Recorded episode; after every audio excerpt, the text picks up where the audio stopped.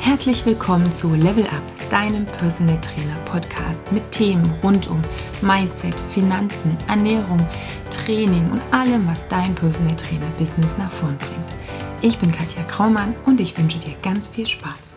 Folge 29. Heute habe ich Daniel Reeis zu Gast. Er ist Dozent für klinische Psychoneuroimmunologie, kommt aus dem Physiotherapiesektor, hat äh, die KPNI auch studiert und wie gesagt ist jetzt aktuell auch Dozent und ist weltweit unterwegs, um sein enorm tiefes Wissen an den Mann und an die Frau zu bringen. Er ist außerdem Gründer der Firma Artgerecht, die sich mit artgerechten Supplements auseinandersetzt, aus der Notwendigkeit heraus, dass es eben auf dem Supplementemarkt relativ wenig Dinge gibt, die ganz speziell auf, den, ja, auf die menschliche Physiologie wirklich angepasst sind. Ich wünsche dir wahnsinnig viel Spaß beim heutigen Interview, denn selten hat man einen Gast, der auch wieder so tief in seinem in seiner Materie drin ist und enorm wichtiges Wissen gerade für dich jetzt als Hörer aus dem Sportbereich Bereich, äh, parat hat, denn wir sprechen über Aminosäuren, über Eiweiße und eben über Qualität von Supplements im Allgemeinen. Ich wünsche dir viel Spaß. Herzlich willkommen, Daniel. Ich freue mich ganz sehr, dass ich heute mit dir ähm, sprechen kann und dich interviewen darf. Ähm, gibt ja viele, viele spannende Themen. Ähm, ich hatte letztens auch eine kleine Umfrage gemacht auf meinem Blog, was so Themen sind, die sich die Leute wünschen. Und da war zum Beispiel auch Thema Eiweiß, Aminosäuren etc. Da wusste ich ja schon, hey, cool, da habe ich ja schon mal einen Fachmann voll an der Hand. Bevor wir aber in die Themen so richtig einsteigen, für den einen oder anderen, der dich eventuell noch nicht kennt, erzähl noch mal kurz ein bisschen was dazu, was du aktuell so machst und vielleicht, ja, wie du dahin gekommen bist. Denn wenn man weiß, was du jetzt aktuell machst, äh, ist es auch interessant zu wissen, wie du überhaupt in diese Schiene so ein bisschen reingerutscht bist. Also zum Thema Aminosäuren kam ich ein bisschen über Umwege, denn ich komme ja eigentlich aus der äh, Physiotherapie und habe dann, wie du auch, auch äh, KPNI studiert. Und durch die Zusammenarbeit mit dem Gründer der KPNI, Leo Preumbum, ähm, hat sich das ein oder andere ergeben, aber wir haben uns hauptsächlich auf die äh, Lactoferrin-Forschung konzentriert und es gab aber immer wieder auch Profiathleten, äh, mit denen wir zu tun hatten und die wir auch gecoacht haben. Und ähm, etwas, was sehr schnell klar wurde, wenn man einen genauen Blick drauf geworfen hat, es gab fast kein Eiweißprodukt, was man ähm, problemlos hätte empfehlen können oder wo man nicht irgendwelche Vorbehalte hatte. Und da sahen wir die absolute Notwendigkeit, äh, selber ein Produkt zu machen. Und darum haben wir uns sehr intensiv mit äh, Eiweiß und halt vor allem den Bausteinen Aminosäuren beschäftigt. Jetzt auch einen eigenen Artikel geschrieben, der bald veröffentlicht wird. Und mhm. ich bin eigentlich durch die Arbeit ähm, über Aminosäuren draufgekommen, dass die Wissenslage äh, erschreckend wenig ist, beziehungsweise nicht nur das, sondern dass extrem viele Falschmeinungen kursieren. Und auch interessanterweise, trotzdem, dass Aminosäuren und Eiweiße die meist konsumierten Nahrungsergänzungen sind, wenn man auf Amazon geht und das Thema eingibt, gar kein Buch. Das ist früher, von 1993 irgend so ein Schinken, aber da gibt es echt nicht viel Information und die im Internet ist meistens wirklich katastrophal falsch. Okay, ähm, du hast erwähnt, du kommst eigentlich aus der Physiotherapie und du hast KPNI studiert. Vielleicht nochmal ganz kurz der Switch von der Physiotherapie zur KPNI. Wie ist das eigentlich äh, vonstatten gegangen? Vielleicht für, je, für die Hörer, die jetzt noch nicht wissen, was KPNI ist, das ist ja die klinische Psychoneuroimmunologie. Um das jetzt mal ganz kurz runterzubrechen, da geht es also für mich immer so um den Mensch als Ganzes. Ähm, alle Einflüsse, die eben auf unsere Gesundheit, unsere Leistungsfähigkeit einen Einfluss haben. Und ähm, gerade, ich weiß jetzt nicht, seit wann bist du jetzt dabei? Wann hast du die KPNI damals kennengelernt? Uh, das ist jetzt schon Kannst du dich erinnern? fast sieben Jahre, ja. Mir. Genau. Acht, ne? ja. Richtig, ne? Also ich habe damals gleich beim ersten Lehrgang damals bei, bei Bram und Leo, ja, das war irgendwie 2004, wo die aller, allerersten Dinge so hochkamen. Und damals kannte ja überhaupt keiner KPNI. Also keiner wusste, was das überhaupt ist. Ich denke, vor sieben Jahren war es auch noch nicht so bekannt. Jetzt wird es ja langsam etwas bekannter. Wie hast du damals die KPNI kennengelernt? Wie bist du von deiner Physiotherapie zur KPNI? Ein Dozent von uns hat die Buchreihe Angewandte Physiologie von äh, Vandenberg ja. empfohlen. Und da war eben von äh, Bram und Leo ein Artikel drinnen. Und die haben diese, äh, genau. diese Patellasehne äh, beschrieben, diese gerissene, die behandelt wurde eben mit ähm, Physiotherapie, aber auch mit Ernährung und Supplementierung. Die haben das ins grauenhafteste biochemische Detail beschrieben, warum und wieso dieses Nahrungsmittel. Und dann habe ich gedacht, oh, das ist interessant, das will ich machen. Und so bin ich dann da hingekommen. Sehr cool, genau. Und inzwischen ist es ja nicht so, dass du nur die KPNI studiert hast, sondern du unterrichtest ja auch mhm. und ähm, du ja, dozierst quasi in verschiedenen Bereichen. Was machst du da in dem Bereich so aktuell? Wo findet man dich überall, wenn man mehr von dir erleben möchte? Ja, dadurch, dass ich ähm, so viele Jahre mit Leo auch ähm, Buch geschrieben habe, ähm, bin ich ein bisschen universal einsetzbar, was man dann auch gemacht hat. Äh, meine Hauptthemen sind innere Organe. Also das ist so mein, mein, meine Haupt, äh, mein Hauptkurs. Ähm, ich habe aber auch schon Integration gemacht und an, an Diagnostik und äh, ähm, andere Seminare, wo man mich akut gebraucht hat, von London über Istanbul bis Zürich und München, also einmal quer durch. Genau, richtig. Ne? Das sind ja dann so die, die Sachen, dass es inzwischen, Gott sei Dank, ja relativ weit verbreitet ist oder zumindest äh, nicht nur ein Seminar im Jahr gibt, sondern jetzt auch an vielen verschiedenen Standorten ähm, Themen dazu behandelt werden. Das ist ja eine coole Geschichte. Und ihr habt, äh, wie du vorhin schon gesagt hast, dann auch angefangen, selber Produkte zu entwickeln und zu forschen in bestimmte Richtungen. Das Lactoferrin hattest du schon angesprochen. Vielleicht kannst du da noch mal was Kurzes dazu sagen. Das ist ja heute nicht das Hauptthema, aber es ist eigentlich ein Thema, wo wir alleine schon eine Stunde drüber reden können, weil es auch so spannend ist. Aber vielleicht, wenn jemand noch nicht gehört oder das Wort noch nicht gehört hat, vielleicht kannst du noch mal kurz äh, was sagen, was es überhaupt ist, wo man es einsetzt. Vielleicht kommen wir dann irgendwann in einer anderen Folge noch mal drauf. Herr Lactoferrin, ähm bekommt jeder von uns in einer recht hohen Dosis über die Muttermilch. Also die Mutter ähm, gibt es dem Neugeborenen als äh, Immunsystemersatz, weil es ein Molekül ist, was so ziemlich alles kann, was ein Immunsystem auch kann. Also Bakterien töten, Viren töten, Antioxidant sein, Pilze töten. Und das Hochinteressante an Lactoferrin ist, dass es ähm, Pathogene tötet, aber nicht Symbionten. Das heißt, durch das dass es älter ist als die Menschheit selbst, hat es gelernt, wer ist Freund, wer ist Feind. Und wahrscheinlich ist es die einzige Substanz, die unser Mikrobiom wirklich äh, beeinflussen kann, ähm, weil wir ja nicht wissen, wie unsere 30.000 verschiedenen Keime untereinander, wer genau wann, wie, wo äh, böse oder gut ist. Und ähm, dadurch denke ich oder weiß ich eigentlich, dass es die Substanz der Zukunft sein wird, weil das können wir nicht in einem Medikament, Lactoferrin können wir nicht nachbauen.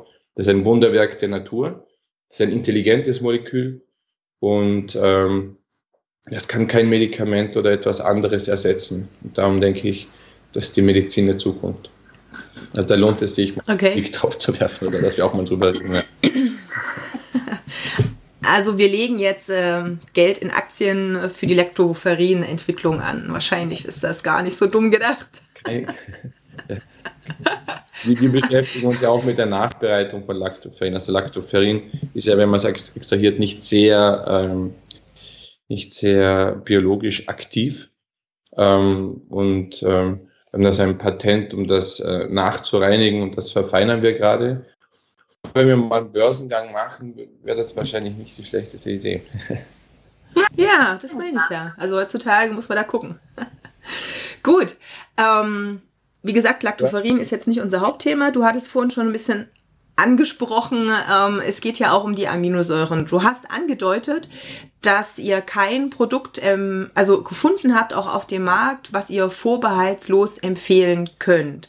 Kannst du dazu noch mal ein bisschen was sagen? Weil es gibt ja tausend Millionen gefühlt Produkte im Protein- und Aminosäurenbereich und da streiten sich ja auch immer die Geister, was wird empfohlen. Das gibt's ja von ganz billig bis ganz teuer. Ähm, sag da noch mal was dazu. Also das, das Grundproblem ist, dass keine Pflanze und kein Tier die Aminosäurenzusammensetzung für den Menschen gemacht hat. Das heißt, wenn man äh, das Optimum ansieht äh, für die menschliche Entwicklung, und das ist evolutionär vorgegeben Zusammensetzung in äh, später Muttermilch, dann äh, gibt es da natürlich massive Unterschiede von der Aminosäurenzusammensetzung ähm, im Vergleich zu Soja oder zu Reis oder zu, zu Fleisch oder auch zu Fisch. Ähm, also da ist nie entweder fehlen Aminosäuren und generell die, die, die Grundzusammensetzung ist immer ganz anders. Und man kann bei Aminosäuren, man kann Dysbalancen erzeugen. Also es ist nicht so, dass man einfach nur irgendwelche Aminosäuren braucht und der Körper äh, wurstelt sich das zusammen, sondern man kann wirklich hier Dysbalancen erzeugen, weil die auch untereinander konkurrieren und sich gegenseitig regulieren. Und das nächste Problem ist, äh, Eiweiße aus Lebensmitteln zu gewinnen, ist sehr schwierig. Das sind hochverarbeitete Produkte, die vorerst ähm, mal erhitzt werden müssen, stark unter Druck gesetzt werden. Ähm, Hitze ist teilweise über 200 Grad, wodurch äh, Aminosäuren ihre Struktur verändern, in, von der äh, L-Form in die D-Form wechseln, die dann wieder mit Krebs in Verbindung steht. Also als ganz hoher Verarbeitungsgrad da sehe ich schon mal einen, einen, großen, ein großes Problem. Und das dritte ist, dass es eine regelrechte Konzentration gibt von Giften. Das heißt, man hat kürzlich eine Untersuchung gemacht bei Whey-Proteinen und hat festgestellt, äh, von den fünf Schwermetallen, die man gemessen hat, waren äh, alle getesteten Whey-Proteine damit mehr oder weniger verseucht. Also es gab überall eine zu hohe Schwermetallbelastung, selbst bei den ganz hochpreisigen Produkten.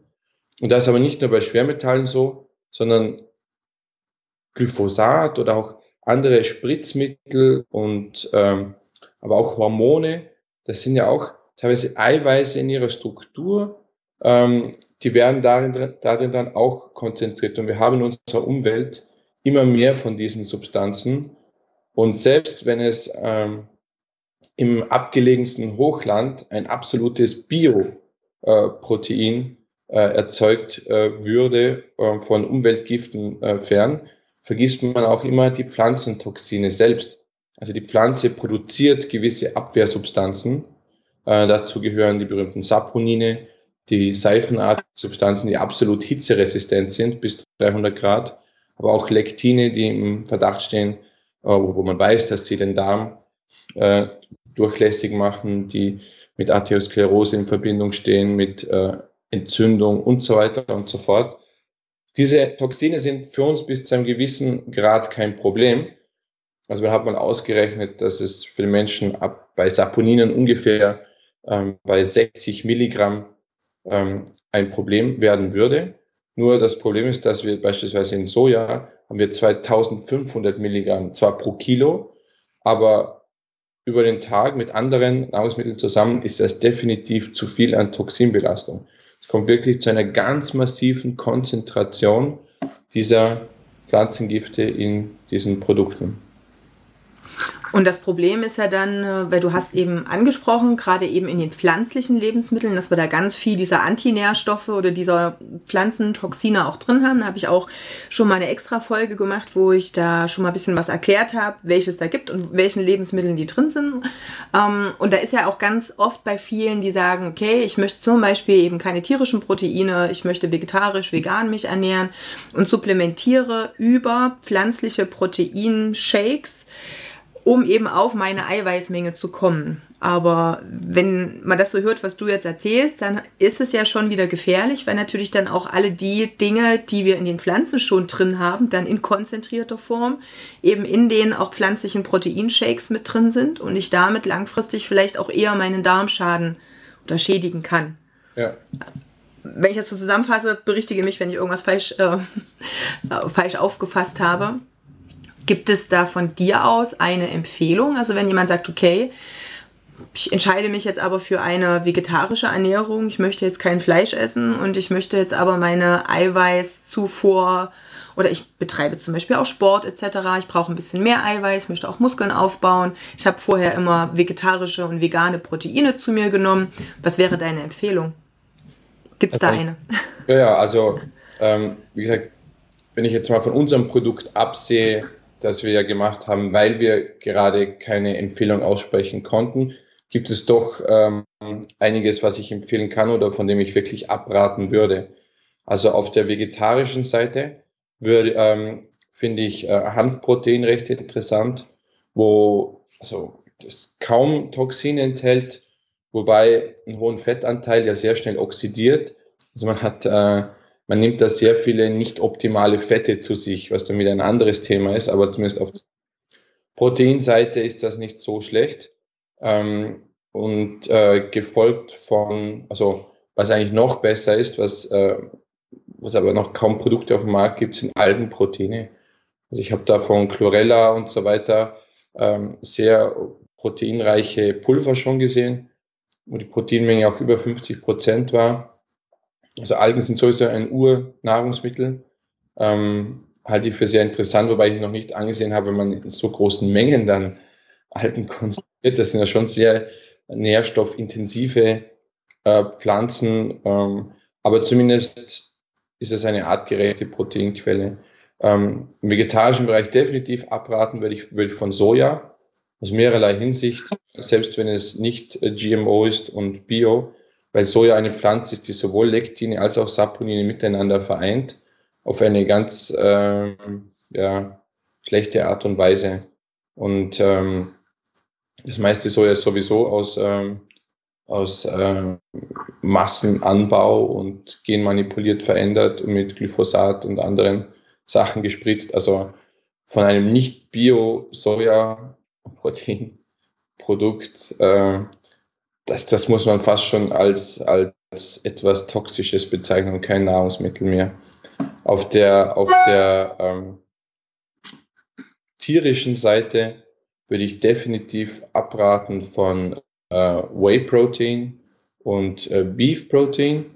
Also da, da ist vielleicht noch das empfehlendste das, äh, das Ei-Protein, wobei auch hoch verarbeitet und so weiter, aber zumindest ähm, ernährungsphysiologisch gesehen äh, sehe ich da am wenigsten Probleme.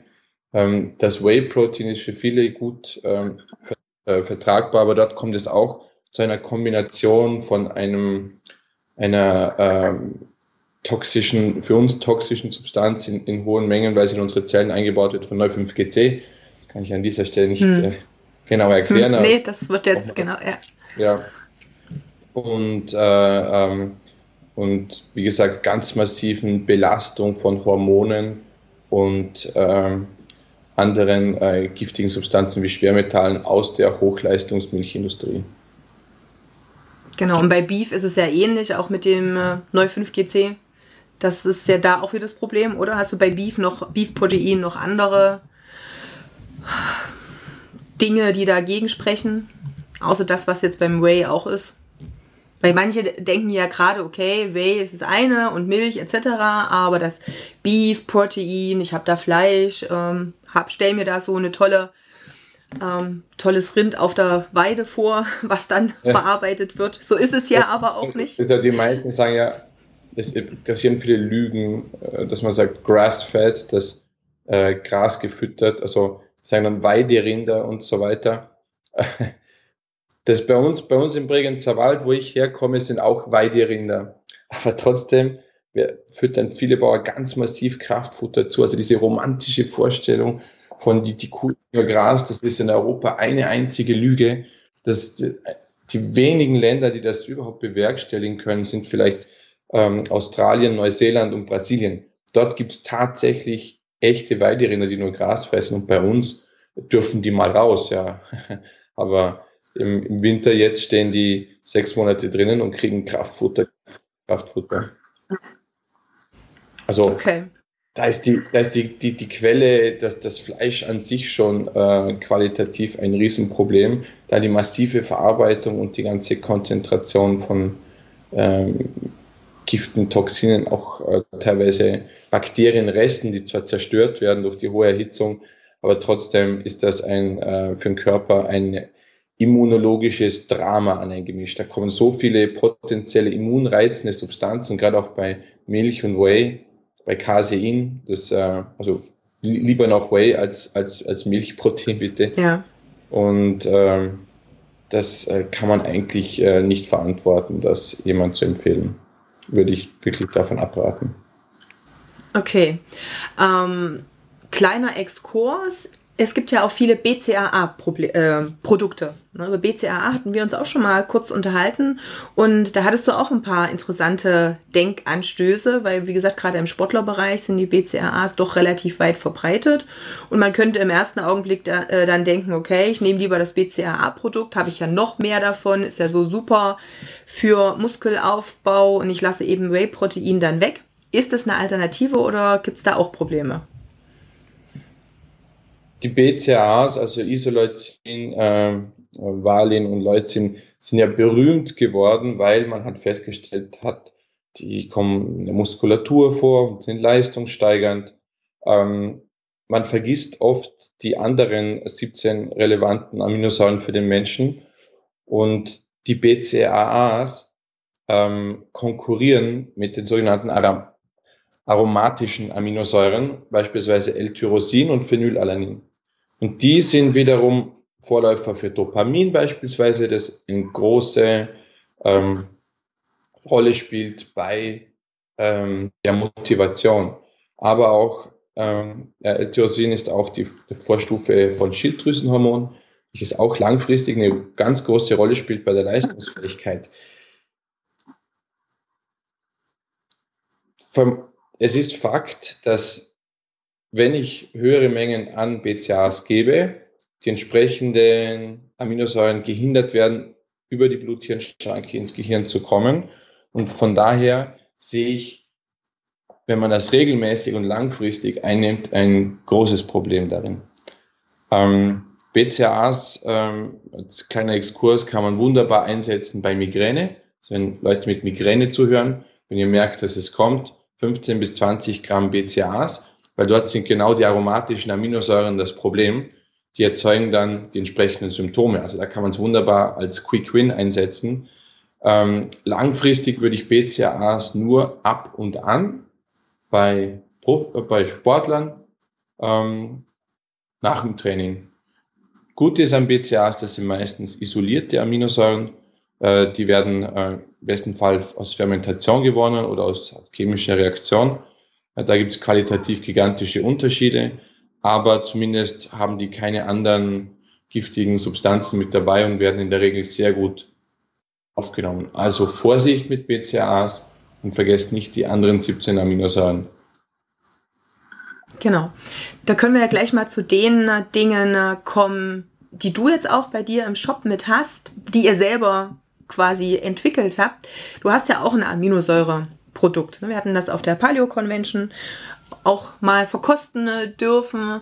Und ähm, ja, erklär nochmal. Du hast ja schon ein bisschen erklärt, wie du da hingekommen bist. Du sagst, okay, die und die Sachen sind nicht empfehlenswert. Deshalb gucken wir mal, wie wir ein eigenes Produkt machen. Was ist da jetzt so der Unterschied? Und ja, erzähl da mal was dazu.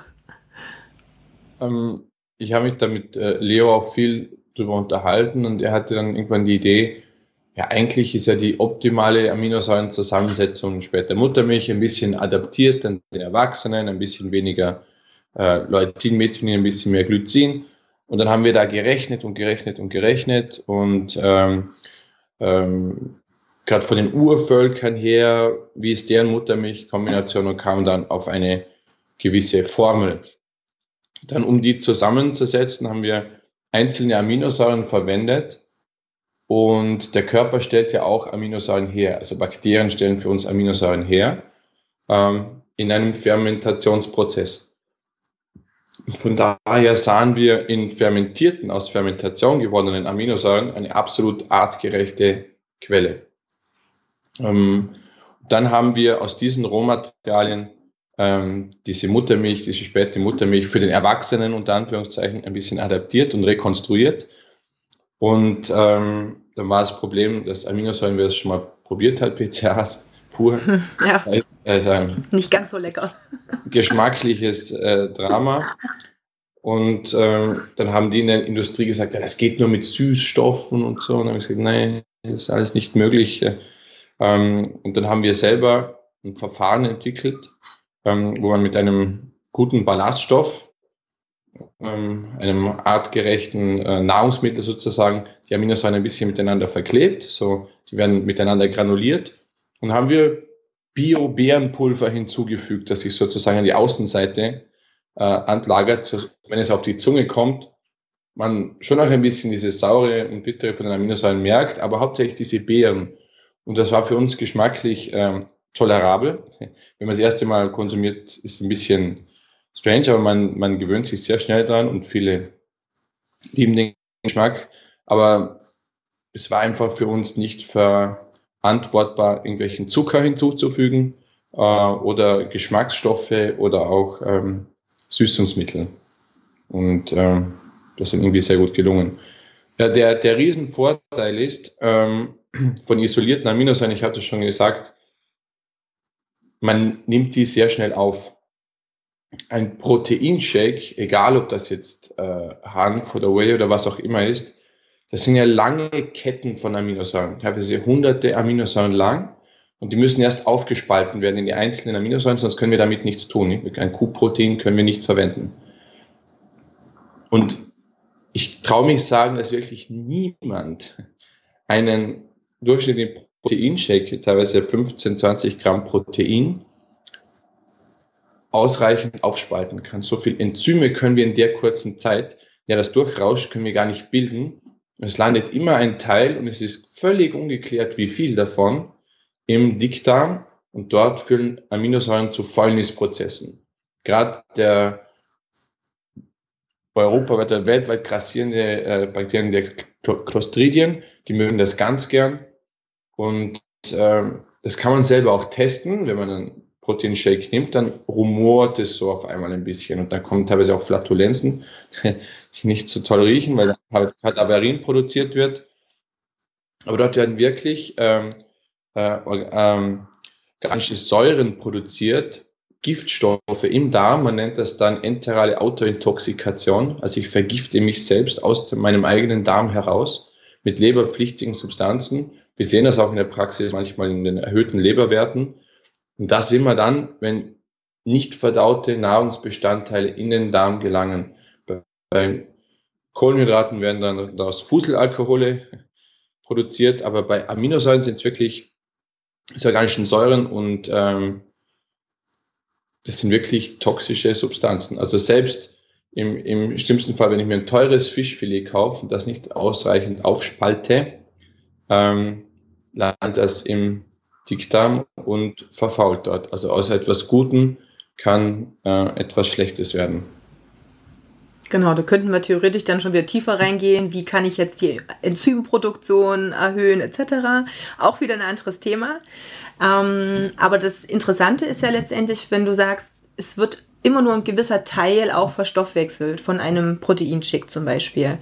Wir rechnen gerne aus, oh, ich brauche jetzt so und so viel Gramm Eiweiß am Tag. Ich habe da ja auch ähm, zum Teil ähm, Unterhaltungen mit Kunden, die auch jetzt mal ohne, ohne Bewertung aufs intermittierende Fasten total stehen, zwei Mahlzeiten am Tag nur zu sich nehmen, viel Sport machen, sich dann ausrechnen, ich muss jetzt für Muskelaufbau, keine Ahnung, möchte ich jetzt mindestens zwei Gramm Eiweiß pro Kilo Körpergewicht aufnehmen, dann brauche ich ungefähr 160 Gramm Eiweiß, das teile ich dann auf zwei Mahlzeiten und muss dann in einer Mahlzeit 80 Gramm Eiweiß aufnehmen, was dann zum Teil ja eben schon mal durch normale Nahrung, was ist zum Teil, es ist durch normale Nahrung schon mal nicht möglich, so viel aufzunehmen. Und dadurch wird ja sehr gern eben auch mit Eiweißshakes supplementiert, aber das Interessante, was du ja gerade gesagt hast, ist ja, wir haben häufig gar nicht so viel Enzyme, um auf einem Mal diese Riesenmenge an Aminosäuren dann eben auch aufzuspalten und es kommt am Ende sowieso gar nicht so viel in den Körper hinein. Wie kann ich dann das äh, Problem lösen? Wie kann ich trotzdem sagen, ich habe Aminosäuren zur Verfügung, um eben adäquat auch Muskulatur aufzubauen? Auch wenn ich eben die Hürde habe, dass die Menge in einer Mahlzeit für mich ungünstig ist, weil dann eben zum Teil über den Darm Substanzen entstehen, die ich gar nicht haben möchte und am Ende kommt gar nicht so viel Aminosäure im Muskel an oder im Körper an, um es dann eben auch in Muskulatur umzuwandeln. Ich sage mal, es gibt ein sogenanntes Protein Ceiling, also ein Proteindach, ähm, das man nicht überschreiten sollte. Das ist bei Männern ungefähr 55 Prozent der täglichen Nahrung über Proteine zu decken, wäre zu viel. Also schon sehr viel. Also so viel Fleisch ist in der Regel niemand bei Frauen ist es 45 Prozent. Das heißt, wir haben eine sehr große Toleranz nach oben bei Aminosäuren. Und dann die andere Frage ist, wenn ich ein Protein esse, wie, wie verwertbar ist das überhaupt? Wie kann der Körper, wie kann ich das ausrechnen? Und da wird es interessant, ist es mir in den ganzen Jahren nicht gelungen, eine, eine, eine Messmethode zu finden, die auch nur irgendwie aussagt, was eigentlich mit dem Protein passiert. Hm. Es gibt schon diese biologische Wertigkeit ähm, und diese äh, Netto Protein Utilization, wobei die auch überhaupt nicht berechnen, oder man, das kann man auch nicht berechnen, wie viel verfault eigentlich im Darm. Und was man auch nicht herausfinden kann, was macht der Körper eigentlich damit? Ähm, dadurch, dass äh, isolierte Aminosäuren ja spätestens nach 45 Minuten werden die komplett resorbiert. Also die, die können gar nicht, äh, nicht resorbiert werden. Und dann habe ich mal geschaut, gibt es für isolierte Aminosäuren gibt es da zumindest ähm, Messwerte, weil da weiß man, okay, die werden zu 100% resorbiert, dann kann man damit rechnen. Und dann bin ich interessanterweise auf etwas, auf einen Herrn Moretti gestoßen, der diese MAP, diese Master Aminosäuren Pattern erfunden hat.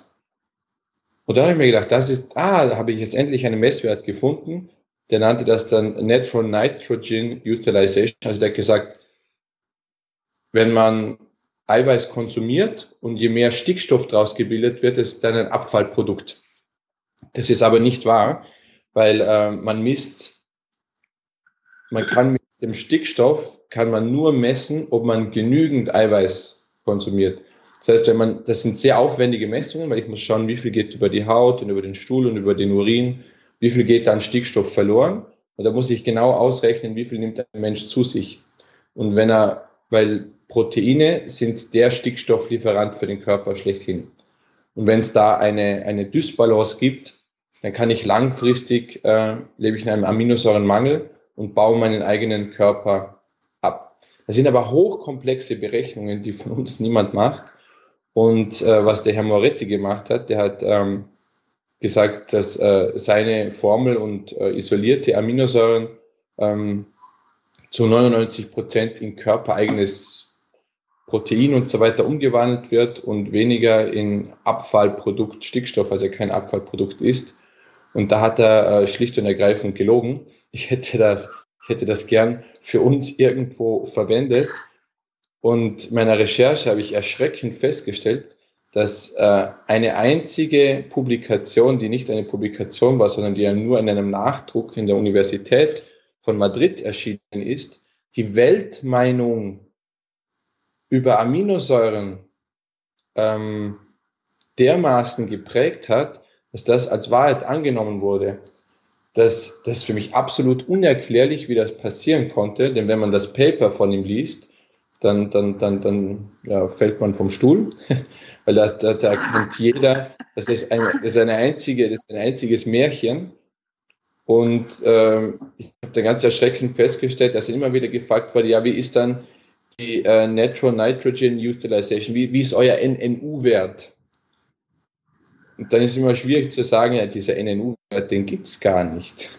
Das ist, ein, das ist eine Erfindung und man kann wirklich, ich kann auch nicht sagen, leider, was mit unseren Aminosäuren genau passiert. Was ich aber schon weiß, dass es einen riesengroßen Unterschied gibt ob ein Amino, ob Eiweiße verdaut werden oder ob die schon im Mund und auf dem Weg zum Verdauungstrakt resorbiert werden. weil dadurch habe ich Aminosäuren sofort in der Zirkulation und umgehe die Leber. Und das hat einen riesengroßen Unterschied. Also wir haben dann bei uns selbst Tests gemacht mit Alkoholabusus. Also wir haben dann wirklich äh, ja, ordentlich gebechert und die Aminosäuren müssten ja dann in der Phase 2 der Leberentgiftung dafür sorgen, dass das schneller abgebaut wird. Und tatsächlich, wir haben dann so 10 Gramm von unseren isolierten Aminosäuren genommen und uns ging es am nächsten Tag prächtig. Und die Whey-Protein-Kontrollgruppe hatte unverändert einen Kater. Da wusste ich, aha, da muss es von der Wirkung her einen ganz massiven Unterschied geben zwischen den isolierten Aminosäuren und dem, was man in der Nahrung zu sich nimmt. Von eigenen Berechnungen, aber das ist auch nur ein Märchen, das kann ich nicht beweisen, ähm, brauchen wir ungefähr nur ein Viertel der isolierten Aminosäuren im Vergleich zu einem Whey-Protein. Aber das ist nur unsere eigene Erfahrung und Messung, ähm, die ich wissenschaftlich nicht bestätigen kann, das auch im Moment niemand kann, weil es keine Messverfahren dazu gibt. Also deine Aminosäuren perfekt, wenn man mal ein zu viel getrunken hat, um dann gleich den Kater zu hinzukriegen oder wegzukriegen in dem Sinne. Super, gut. Ähm, ich werde auf alle Fälle in den Show Notes auch nochmal den Link zu dem Shop und zu euren Aminosäuren mit, mit reinpacken, dass sich äh, auch letztendlich die Hörer das nochmal angucken können. Und da hast du ja viele andere Produkte auch, ohne dass wir jetzt, wie gesagt, nochmal ins Detail auch auf die Sachen eingehen können. Ähm, vielleicht nur eins, weil das war gerade eben jetzt in den letzten Tagen bei mir so ein bisschen eine Diskussion. Ihr habt auch ein Omega-3-Produkt, oder? Ja. Genau, und da war jetzt zum Beispiel, wie gesagt, ich hatte gestern in einem Webinar, gab es da auch Diskussionen so ein bisschen über die ähm, Qualität. Und da sind wir wieder dabei, was du jetzt schon bei den Aminosäuren auch angesprochen hast, dass das große Problem ist, bei den Supplements, die auf dem Markt sind, gibt es extreme Unterschiede, weil zum einen natürlich Schwermetallbelastungen Probleme bieten, weil zum Teil ähm, Bakterien etc., Hormone, die ich eben in der Natur mit habe, Probleme ähm, sein können.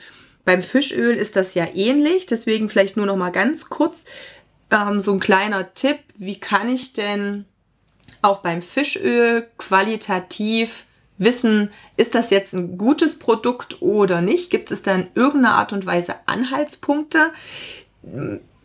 die einen sagen, wenn es fischig riecht, ist das total schlimm, weil dann ist es oxidiert. Die anderen, äh, vielleicht ist es gar nicht so. Ähm, wie sieht das mit, mit ähm, der Gewinnung aus? Die einen schwören auf Grillöl, die anderen auf Algenöl. Keine Ahnung. Gibt es da so vielleicht noch so zwei, drei Sätze zum Abschluss? Ja, also wenn man wirklich vor Ort mal isst und Extraktionen mal anschaut, ähm, da braucht man einen guten Magen. Äh, auf, der, auf der einen Seite, weil die berühmten Omega-3-Fettsäuren EPA und DHA, die stinken von Natur aus. Und zwar bestialisch nach Fisch. Das ist deren Eigenschaft. Wenn die nicht riechen, dann muss man davon ausgehen, dass die desodoriert wurden. Das heißt, dass unter Einsatz von massiv Dampf und Chemikalien der Fischgeruch entfernt wurde. Das ist auch ein Riesenproblem, weil Otto Normalbürger denkt, wenn das fischelt, dann ist es, dann ist es oxidiert, das ist kaputt. Die, fragen, die sagen ja, das muss dann mit diesem äh, ominösen Totox-Wert da zusammenhängen. Weiß niemand in der Bevölkerung genau weiß, wie man oxidierte Fettsäuren misst. Das ist ein sehr hochkomplexer Prozess, das wir auch bei Olivenöl manchmal machen. Aber gutes Fischöl riecht nach Fisch. Und klar, wenn man, wenn man das nicht verkapselt hat und so weiter, dann kann man, muss man Aromen hinzufügen, um das ein bisschen abzudecken. Ähm, aber wenn es wirklich stark nach Fisch riecht, ist das kein Zeichen für eine schlechte Qualität, meistens sogar andersrum. Und bei den Extraktionsverfahren ähm, wird oft viel Hitze eingesetzt. Und das weiß jeder, das ist auch korrekt dass mehrfach ungesättigte Fettsäuren hitzeempfindlich sind. Darum hauen wir unser teuerstes Olivenöl auch nicht in die Bratpfanne. 99 Prozent aller Fischöle, leider Gottes, werden mit einem Verfahren, mit einem günstigen Verfahren extrahiert. Und das nennt sich die ähm, molekulare Destillation. Und das kann jeder bei, seinem, bei seiner Bezugsquelle nachfragen. Wie stellt ihr das her? Und wenn er sagt molekulare Destillation, dann kann jeder selbst auch googeln, wie molekulare Destillation gemacht wird. Nämlich, das wird dreimal auf 200 Grad erhitzt. Abgesehen davon, dass man äh, Industrielösungsmittel braucht, die dann nachher wieder rausgewaschen werden müssen. Also den Prozess kann sich jeder mal ansehen. Das hat mit diesen tollen norwegischen Bildern, die immer auf diesen Seiten sind, ja gar nichts zu tun. Es ist ein hochindustrieller Prozess, in dem Fettsäuren eigentlich mehr oder weniger zerstört werden.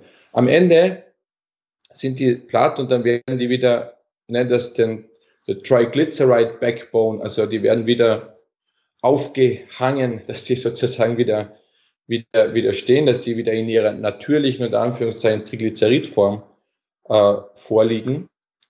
Und äh, das hat mit Natur mehr oder weniger nichts mehr zu tun. Es gibt eine Alternative, auf die wir zurückgegriffen haben, die deutlich teurer ist.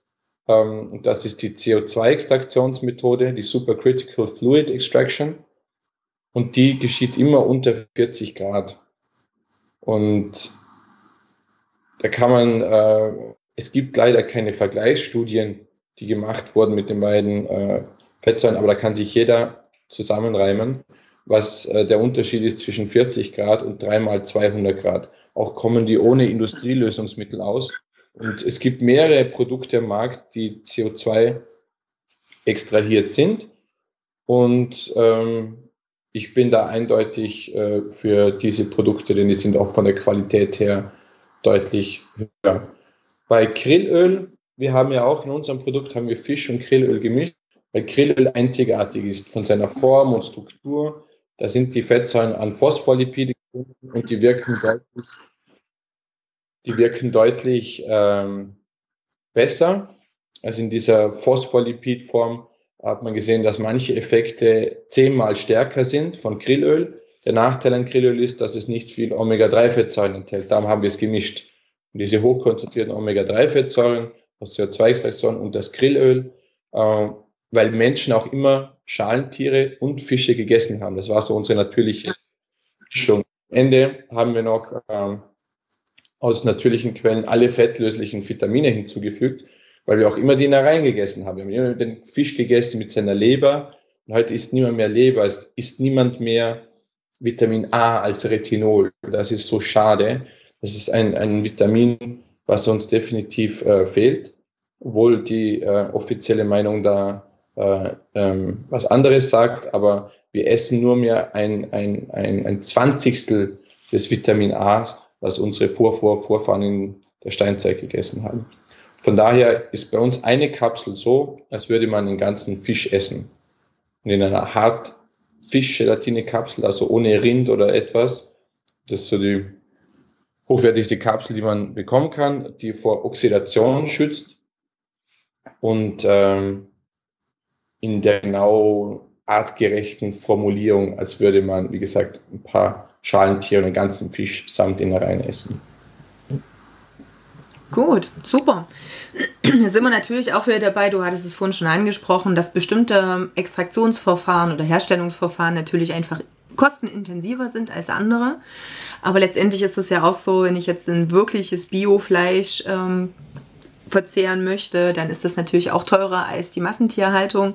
Von daher geht es natürlich wieder darum, auch zu sagen, Qualität hat irgendwo auch seinen Preis, aber ich habe natürlich den Vorteil, auch etwas weniger einsetzen zu müssen, um dann eben einen guten Effekt zu haben, beziehungsweise wenn ich preisgünstige, um jetzt mal nicht das Wort billig in den Mund nehmen zu wollen, Produkte esse, dann habe ich zum Teil vielleicht sogar einen gegenteiligen Effekt, weil ich so viel negative Wirkung dann eben auch habe, ja, dass ich dann wieder viel Geld dafür ausgeben muss, äh, diese Negativwirkungen irgendwie wieder ja, wegzubekommen.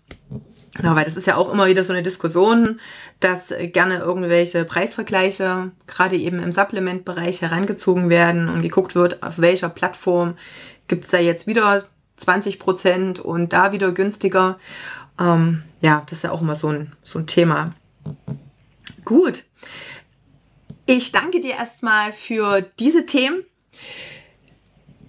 Ich hoffe, ich krieg dich noch für das ein oder andere andere Thema, weil ich es immer auch sehr spitz oder sehr super finde, wenn man so speziell und so spezifisch tief in die Themen reingehen kann. Und wenn es nicht nur darum geht, zu sagen, auch dies ist gut oder dieses nicht gut, sondern letztendlich auch so ein bisschen dieser Hintergrund, ob das wissenschaftlich ist, ob das durch Studien ist oder eben auch mit dem Hinblick, wie funktioniert eben der Körper insgesamt. Ähm, deswegen Lactoferrin ist für mich schon mal so ein ähm, Punkt, über den ich gerne auch später nochmal mit dir sprechen möchte. Für heute bedanke ich mich äh, bei dir auf alle Fälle, dass wir das Thema Aminosäuren und Proteine nochmal ein bisschen detaillierter besprechen konnten. Ja, keine Ahnung. Hast du noch irgendwas ergänzend, wo du sagst, oh, hier übrigens das ist äh, auch noch ganz wichtig zu beachten, zu bedenken in diesem Bereich Supplements und Co. Ist noch ein, weiß ich nicht, Abschlussfazit deinerseits. Ähm, ja, vielleicht ähm, eine kleine Warnung. Ähm, ich bin zwar ein großer Fan von isolierten einzelnen Aminosäuren, obwohl die in der Natur so nicht vorkommen, also eigentlich nicht artgerecht sind, aber einzelne Aminosäuren sind eine Art Waffe. Man kann den Körper damit zu etwas zwingen. Bedeutet, wenn ich Tryptophan gebe, L-Tryptophan, diese Aminosäure, die in Serotonin umgewandelt werden kann, dann passiert das auch tatsächlich. Wenn ich eine gewisse größere Menge von ungefähr zwei Gramm Tryptophan gebe, dann zwinge ich den Körper, Serotonin zu produzieren, weil die Enzyme dafür nicht gesättigt sind. Oder wenn ich Leucin gebe, isoliertes Leucin, zwinge ich den Körper, äh, mTOR, also diesen universellen Wachstumsfaktor zu produzieren. Also ich zwinge den Körper zu Wachstum. Das ist natürlich manchmal sehr interessant bei Sportlern und bei der Regeneration, aber ich, man muss da immer ein bisschen Vorsicht walten lassen, nicht? Also und ähm, vielleicht ähm, ein Absch Abschlusswort. Ähm, was wir bei unseren Recherchen gefunden haben, wo ich auch ganz erstaunt war, dass es eigentlich seit dem Jahr 2000 das Wort essentiell und nicht essentiell äh, Aminosäuren nicht mehr gibt, sondern es gibt nur absolut essentielle, äh, metabol essentielle und ähm, auf der einen Seite können wir es gar nicht produzieren und auf der anderen Seite nicht ausreichend schnell und nicht in ausreichender Menge. Das heißt, ich würde auch generell von Produkten abraten, wo nur unter Anführungszeichen die essentiellen drinnen sind. Und wir brauchen die nicht essentiellen auch. Wir brauchen immer alle 20 für den Menschen relevanten Aminosäuren und aufpassen bei isolierten. Okay, prima, super. Ich danke dir, Daniel, ganz dolle und ja, hoffe, wir hören uns dann beim nächsten Mal wieder. Tschüss. Ciao, Katja. Das war die Folge 29 mit Daniel Reeis über das Thema Aminosäuren. Ich hoffe, du hast jetzt einen guten Überblick über die Proteindiskussion und letztendlich auch über die Produkte, die für dich auch passen und empfehlenswert sind oder weißt, was du deinen Kunden auch empfehlen kannst. Schau ruhig mal auf die Seite von Daniel drauf. Es ähm, gibt letztendlich zwei Seiten. Die erste Seite ist der Artgerecht Shop. Die zweite Seite ist jetzt aktuell, wo wir die Folge veröffentlichen, noch im Aufbau. Die verlinke ich im Nachgang, sobald sie fertig ist, aber auch noch drunter. Und im Artgerecht Shop findest du eben auch das Aminosäureprodukt, was eine 99-prozentige pharmazeutische Reinheit hat. Das heißt, hier hast du wirklich keine Beisubstanzen noch mit drin und es ist eben aus Gemüse fermentiert. Das heißt auch für eine vegane Ernährung eine super Alternative. Und von daher mache ich gerne Werbung dafür, weil du wirklich mit minimalem Einsatz eine, ja, eine riesen Resorptionsfähigkeit einfach auch hast. Also von daher schau gerne da auch nochmal drauf. Ansonsten hinterlasse mir Kommentare. Wenn du Fragen hast, Anregungen hast, schreib mir äh, über kontakt.katjagraumann.com oder wie gesagt einfach in die Kommentare hier rein. Wir hören uns dann in der nächsten Folge wieder. Tschüss!